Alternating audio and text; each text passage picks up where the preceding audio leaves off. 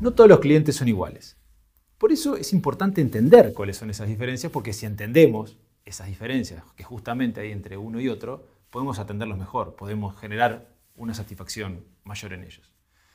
Pero las historias hacen la historia. Y hoy quiero contarles algo que a su vez nos contó un colega de X a la N, Lionel se llama. Lionel trabajó durante un tiempo en uno de los teatros más importantes de Montevideo, en la parte de atención al cliente, y una de las tareas que realizaba era la de guiar a los espectadores, a los quienes asistían a los espectáculos, a la sala correspondiente y hasta el asiento que tenían asignado. Era uno de los acomodadores, como se conoce en la jerga. El teatro ofrecía una gran variedad de espectáculos distintos y podían realmente ser muy distintos entre sí, desde sus requerimientos logísticos, las salas de teatro que utilizaban, el tipo de asistentes que, concurrían a esos espectáculos, en fin, podían ser muy diferentes.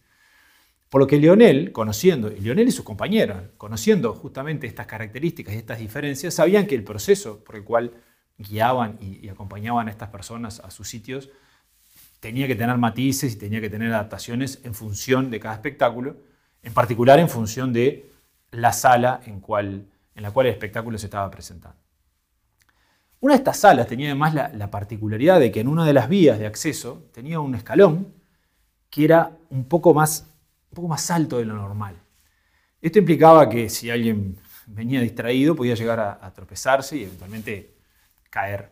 O sea que había que prestarle atención y con el fin de evitar accidentes, los supervisores del equipo de atención al cliente eh, habían instruido a los acomodadores para que justamente alertaran a los espectadores que estaba esta diferencia de altura en el escalón. Y esto normalmente era suficiente para evitar este, algún tropiezo alguna caída. Sin embargo, había determinadas personas del público que tal vez requerían una atención particular. De forma instintiva, Lionel actuaba distinto en función de la persona a la cual estaba ayudando. Si era una persona joven, de repente solo le avisaba, mira, cuidado con el escalón, preste atención. Pero si una persona muy mayor o que de repente tenía alguna dificultad para desplazarse, le ofrecía el brazo y lo acompañaba hasta el sitio para estar seguro de que no había ningún incidente.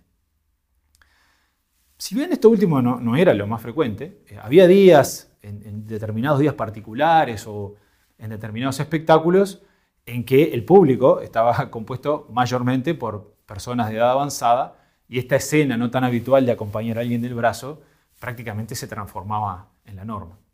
Así que gracias a estas precauciones y a estos cuidados, Leonel nunca tuvo que presenciar una caída y disfrutaba mucho de las expresiones de agradecimiento que los espectadores a quienes ayudaba le daban y quienes con mucha frecuencia destacaban la excelente, excelente atención de, Leandro. Así que es interesante porque, como decíamos al principio, esta breve historia nos muestra un ejemplo de adaptación de un servicio a las necesidades específicas de un determinado tipo de cliente.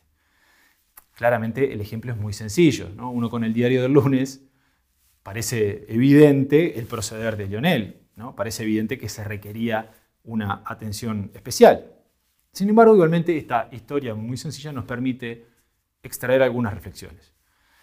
La primera es que debería llamarnos la atención en esta historia que si bien el, riesgo que implicaba ese escalón que estaba allí, esa diferencia de altura, estaba identificado por la dirección del teatro, llamémosle, o por los supervisores, el mecanismo que se había definido para, para mitigar ese riesgo realmente no tenía en cuenta las características de las personas que por allí circulaban. El mecanismo previsto se reducía a una alerta verbal que se le ofrecía a todo el mundo por igual. En realidad fue la, la empatía y la iniciativa de Lionel lo que llevó a que espectadores que podrían ser más vulnerables de repente a sufrir un accidente tuvieran un trato diferencial. Por supuesto que, que las personas que están en la línea de atención al público eh, sean empáticas y sean proactivas, está perfecto, está muy bien. Es más, diría que es esencial. Pero lo que no está bien es que un aspecto así haya quedado librado a la inspiración y a la buena voluntad de quienes desempeñaban la tarea. Este proceder debería haber estado definido eh, por diseño y tendría que haber sido parte del el entrenamiento de este equipo, para que estuviera claro cómo proceder en cada uno de los distintos casos. Cuando dos clientes distintos interactúan con una organización, frente a una misma secuencia de hechos y estímulos, tendrán una percepción distinta, una percepción diferente van a tener. Aunque suene medio paradójico, si ofrecemos a todos los clientes exactamente lo mismo, en realidad estaremos generando experiencias diferentes. Algunas veces muy diferentes. Imagínense si no la reacción de, que puede haber tenido una persona joven y saludable a la que Lionel insistiera ¿no? en llevarla del brazo hasta el asiento para evitar un accidente. ¿no? tendría ningún sentido. O sea que el mismo tratamiento puede generar experiencias muy distintas. Si bien hoy la tecnología nos permite en, en algunos ámbitos personalizar los productos y los servicios a medida para cada individuo en particular, en la mayoría de los casos de los negocios que tradicionalmente manejamos, pretender llegar a este nivel resulta caro o impracticable o incluso este, inconducente. Sin embargo, hay otras opciones intermedias. Lo que Leonel, sin darse cuenta, estaba aplicando era una versión intuitiva de la herramienta arquetipos de cliente, que es una herramienta que nos sirve para entender mejor a los clientes que la organización está sirviendo.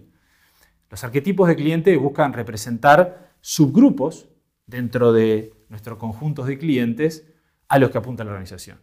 Estos subgrupos de alguna manera son como conjuntos de clientes que tienen determinadas características comunes, determinadas necesidades parecidas, tienen formas de pensar, de hacer, de sentir similares.